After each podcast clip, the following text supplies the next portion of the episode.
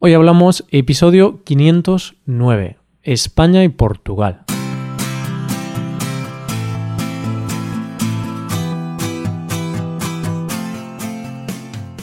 Bienvenido a Hoy Hablamos, el podcast para aprender español cada día. Ya lo sabes, publicamos nuestro podcast de lunes a viernes. Puedes escucharlo en iTunes, en Android o en nuestra página web Recuerda que en nuestra web tienes disponible la transcripción y las hojas de trabajo de este episodio y de los episodios anteriores. Para acceder a esta transcripción tienes que ser suscriptor premium. Así que si quieres acceder a todo el contenido premium y además quieres apoyar la creación de este podcast, hazte suscriptor premium en hoyhablamos.com. Buenas oyente, ¿cómo llevas el inicio de la semana? ¿Te has dado cuenta de que ya hemos pasado casi la mitad del mes? Si es que el tiempo vuela. Pero vamos a lo nuestro empezamos con una pregunta de geografía. ¿Qué sabes de Portugal? Hoy hablamos de España y Portugal.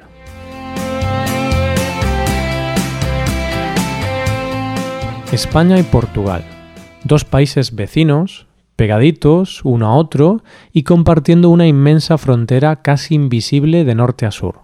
Se suele decir que más que vecinos somos hermanos, y es que ambos países compartimos un territorio común, la península ibérica.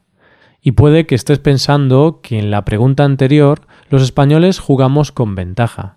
Pues no te creas, oyente, porque si le preguntamos a un español qué sabe sobre Portugal, posiblemente te diga que es la tierra de Cristiano Ronaldo, es donde se va a comprar toallas, se come bacalao, donde se canta el fado, donde juega Iker Casillas y poco más.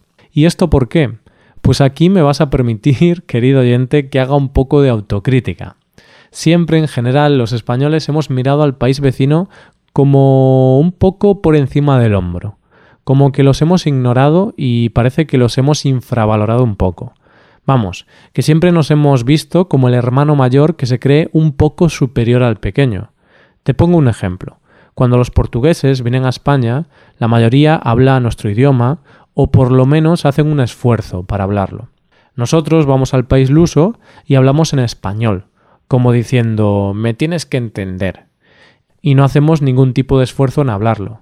Hace poco escuchaba una entrevista con un portugués que decía que algo tan simple como decir obrigado, que es gracias en portugués, a los españoles nos cuesta y seguimos diciendo allí gracias, como si fuese una especie de orgullo patrio cuando a nadie se le ocurre ir a Londres y no decir thank you. Y hablo de España en general, aunque es cierto que para mí como gallego de Vigo es diferente. Ten en cuenta que mi ciudad está tan solo a media hora de la frontera portuguesa, y por tanto nuestra relación es más estrecha. De hecho, cuando es día de fiesta en Portugal, el corte inglés de Vigo se llena de portugueses. y si eso lo juntamos con la similitud del idioma portugués y el gallego, pues la relación es más cercana todavía. De hecho, cuando nosotros vamos a Portugal, creemos que el gallego es igual al portugués y creemos que cambiando el acento estamos hablando un portugués perfecto. Cosas de gallegos. También hay una leyenda que dice que el origen del símbolo más conocido de Portugal, el gallo de Barcelos, existe gracias a un gallego. Pero a pesar de todo lo dicho, es cierto que entre los dos países hay muchas similitudes y es que no en vano tenemos una parte de historia común. Tranquilo que no te voy a abrumar con datos históricos. Solo aclarar que Portugal perteneció al Reino de Castilla desde 1580, cuando lo anexionó Felipe II, hasta 1640, cuando la aristocracia portuguesa se sublevó aprovechando una crisis de España, dado su guerra con Francia y la sublevación de Cataluña. Fue el 1 de diciembre, que ahora es el día de fiesta nacional en Portugal para celebrar la independencia de España. Por lo tanto, es normal que tengamos muchas cosas en común. Tenemos una tradición de monarquía, una cultura católica, ambos hemos pasado por dictaduras, celebramos la Semana Santa, tenemos una gastronomía parecida, tenemos toros, aunque ellos no matan al toro, y por supuesto tenemos relaciones comerciales muy importantes.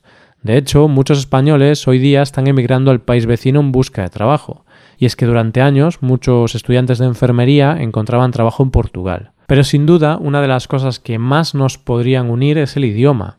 España y Portugal han sido, a lo largo de la historia, grandes imperios. por lo que no es de extrañar que español y portugués sean dos de los idiomas más hablados del mundo. Los dos idiomas son lenguas romances, o lo que es lo mismo, provienen del latín que impuso el Imperio Romano. Del latín derivaron la mayoría de las lenguas que hay ahora en la península, portugués, gallego, catalán y español. Así que no te extrañarás si te digo que en realidad los dos idiomas tienen una similitud léxica de casi un 90%, o lo que es lo mismo, que 9 de cada 10 palabras son similares. Pero cuidado, que esto no significa que los idiomas sean iguales, ni que hablando uno hables el otro, porque mm, aunque las palabras sean iguales, no tienen que significar lo mismo y puede que no las entendamos por la pronunciación o la sintaxis. En principio, para un hablante de uno de los dos idiomas sería más fácil entender el otro al leerlo más que al ser hablado.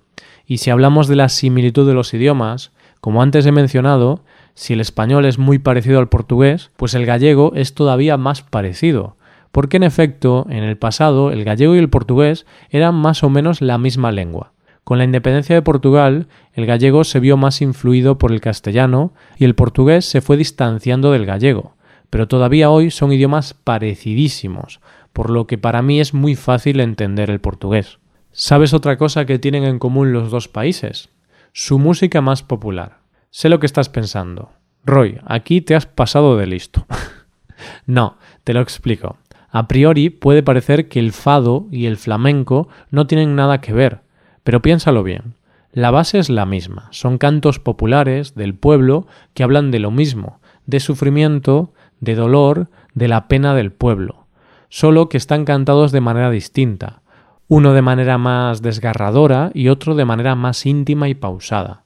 Y esto es precisamente una de las principales diferencias de los portugueses y los españoles, nuestra forma de ser. Los portugueses suelen decir que un español se le ve venir cuando empieza a hablar. Dicen de nosotros que somos escandalosos, gritones y un poco bruscos a la hora de hablar. Y seamos sinceros, un poco así sí que somos. Y es que los portugueses, en su forma de hablar, son sumamente educados, Allí siempre se habla de usted, lo de tutearse como que no va mucho con ellos. Si hay una palabra que define a los portugueses es saudade, que viene a ser una especie de melancolía, como un sentimiento trágico de la vida. Y eso se nota nada más entrar en el país, se ve en sus ciudades, se ve en su gente. Portugal es un país melancólico. En cambio, España es más optimista, es un país más extrovertido, quizá.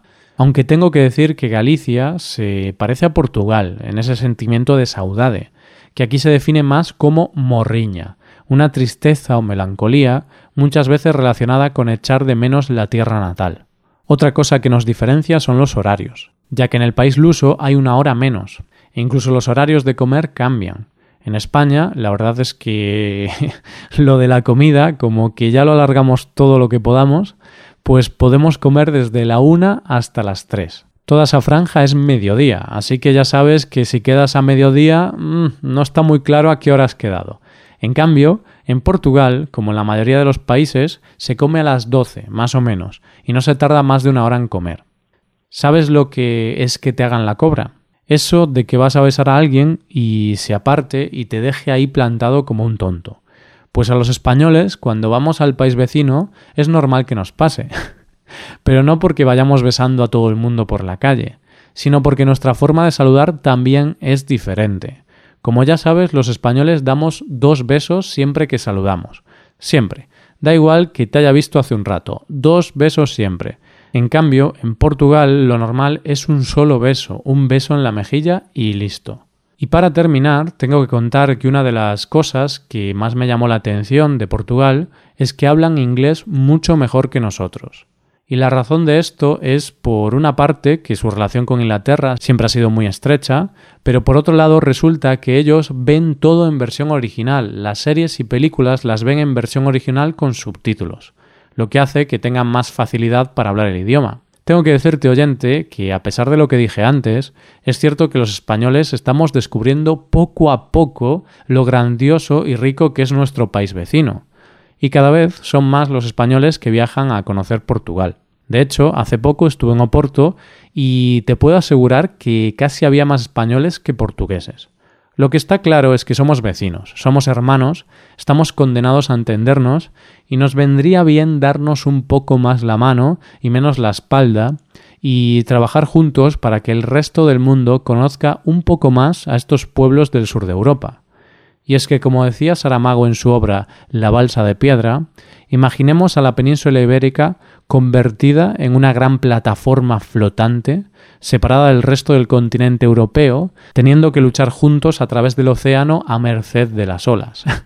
Y esto es todo por hoy. Si te gusta este podcast y aprecias el trabajo diario que realizamos, te invitamos a que te hagas suscriptor premium. Los suscriptores premium pueden acceder a la transcripción y al PDF con ejercicios y explicaciones. Hazte suscriptor premium en hoyhablamos.com.